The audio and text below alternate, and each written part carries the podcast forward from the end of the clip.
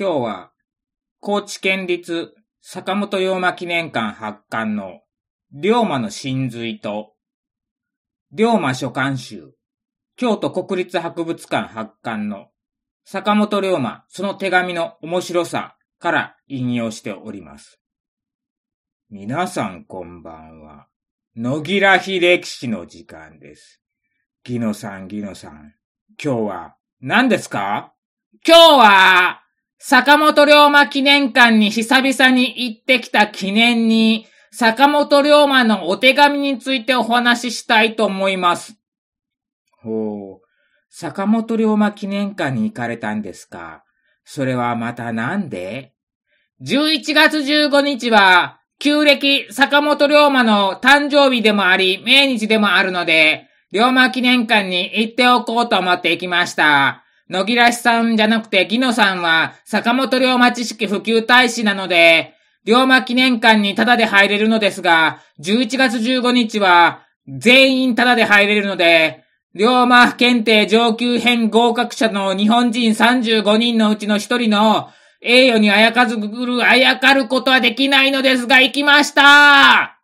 現在140点の手紙が確認されており、原本が紛失し、写真や活字で見ることができるのが40点だそうです。その中から有名なものを紹介したい気に。お、どうしたんですか、ギノさん。ギノって誰じゃ？わしは龍馬じゃきでは、龍馬さん。龍馬さんの手紙は面白いのでいくつか紹介してくださいますか？よし、じゃあ、最も有名なのが、わしが脱藩した時の文久3年3月、乙女姉やに書いた手紙じゃき。有名なんで暗記しとるきの。言うわ。さてもさて、人間の人よは合点のいかぬは元よりのこと。運の悪いものは風呂より遺伝として金玉を詰め割れて死ぬものあり。それと比べて、私などは運が強く、何ほど死ぬ場へ出ても死なれず、自分で死のうと思うてもまた生きねばならんことになり、今にては、日本第一の人物、勝林太郎殿という人に弟子になり、日々兼ねて思いつくところに生をいたしておりそ申し候。それゆえ、私年40になる頃までには、うちには帰らんようにいたし、申しつもりにて、兄さんにも相談いたし候ところ、この頃大きにご機嫌よろしくなり、そのお許しが、いで申し候。国のため、天下のため力を尽くしおり申し候。どうぞ、恩お喜び願い上げ、かしこ !3 月20日、竜、お父様、お付き合いの人にもごく心安き人には、ないないお店かしこ、キッキン玉。キャー怖いわ。のぎこ怖いわ。それにしても、龍馬さん、お兄さんのご機嫌はいいのはなぜなんですか？脱藩したんでしょ？機嫌いいわけないじゃないですか。それはの、確かなことは言えんのじゃが、一説によるとの、いやー、一説自分のことなのに。いやー、わしは脳をパッサリやられた気にの、記憶が曖昧なんじゃが。はあ。での、この手紙よりも前に兄さんと後継者問題について話し合っておりの、兄さんには娘さんしかおらんきにの、わしが40になったら坂本家の後を継ぐっちゅうことになったんじゃき。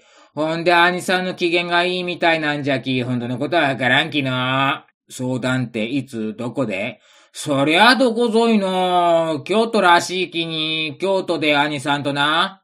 ほうほう。で、この、金、キャーは何のことなんですか？あ、それの、冗談じゃき。まあ、わしの想像じゃ、そんでもの、勝先生がの、ちんまい頃、金玉を犬に噛まれて、往生したらしいんじゃが、そっからきっちゅう。でもまあ、40をはるか前にしての。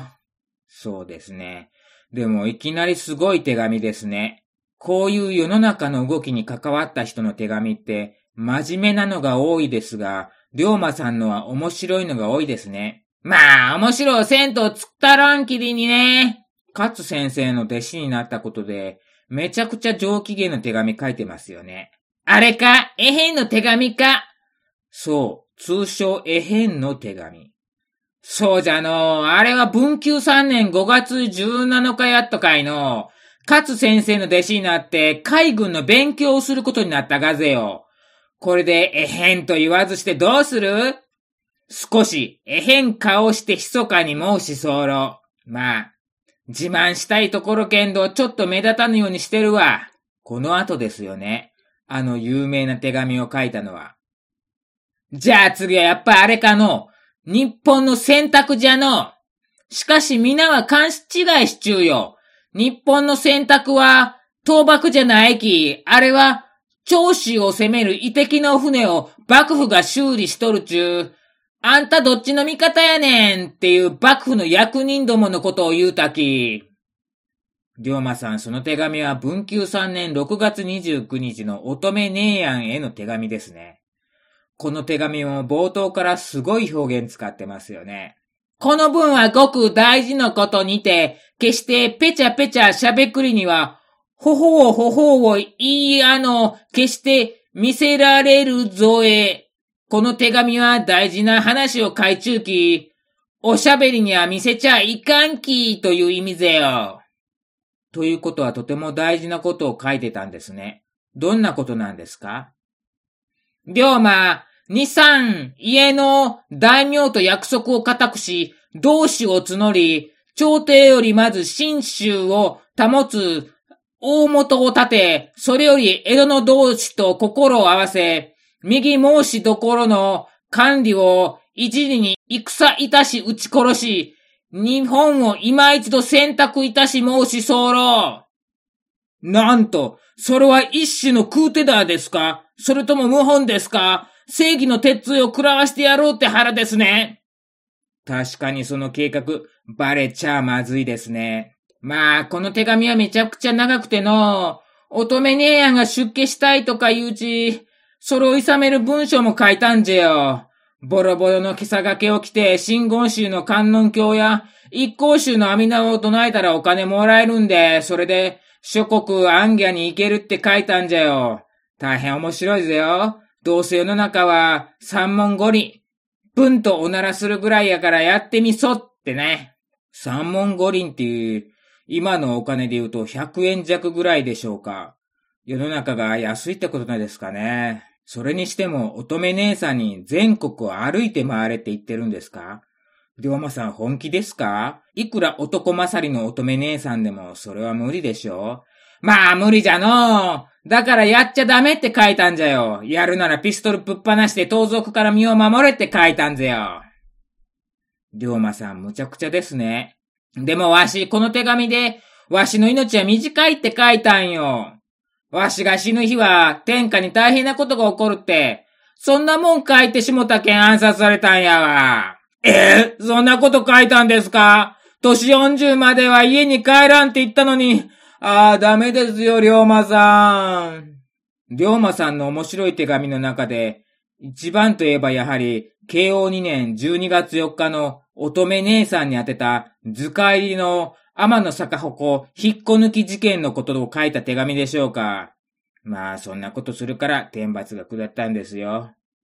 そうかもしれんの。でもあれは楽しかったぜよ。お寮といった骨ムーンちゅうやつかいの、まあ、どっちが先なんかちゅうことで、小松丼と基礎中が、わしにはどっちでもええぜよ。わしは祝言あげてから半年後、小松丼は、お嫁はんのお父様、同伴。まあ、どっちもどっちじゃの。この手紙では興味深いことを書いとるんじゃ。それは何ですか？おりょうの名前じゃ。おりょうさんの？龍馬さんの奥さんですよね。そうじゃ。龍馬さんの奥さんの名前は、奈良崎龍ですよね。龍馬さんと同じ名前の。そうじゃでも、どっちも、龍では紛らわしいじゃろだからわしは、友と解明させたんじゃ。手紙にもちゃんと改中。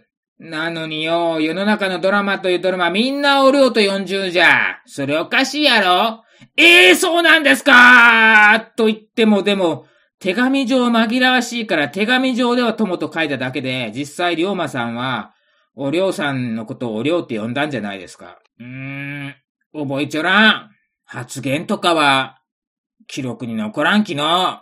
でもまあ、ドラマというものはインパクトを求めますから、同じ名前の方がインパクト強いですよね。逆鉾少し動かして見たれば、あまりにも両方へ鼻が高く走ろう。まあ、両人が両方より鼻を押さえて、えいやと引き抜き、走ろうときは、わずか四五尺のものにて走ろう。ま、また元の通り収めたりって抜いたんだよ。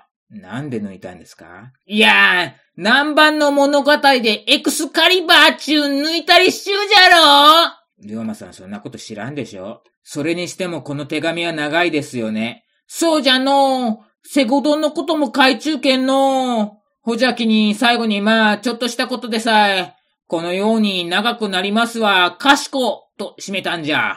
ほじゃけんど、わしの手紙は、真面目なんもあるんぜよ。わしは頭がいい気にの、まあ、子供の頃はバカ呼ばわりされてたと噂されてるが、それはあくまで噂じゃ。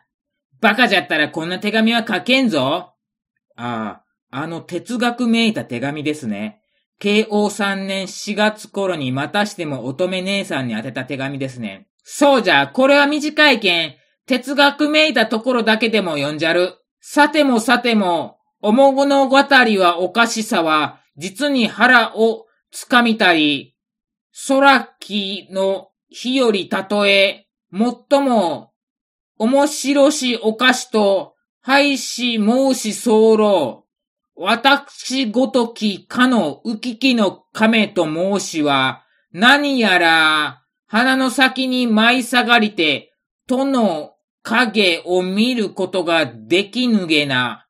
この頃、妙な岩に以下殴り上がりしが、ふと四方を見渡して思うに、そもそも世の中という鍵柄系である。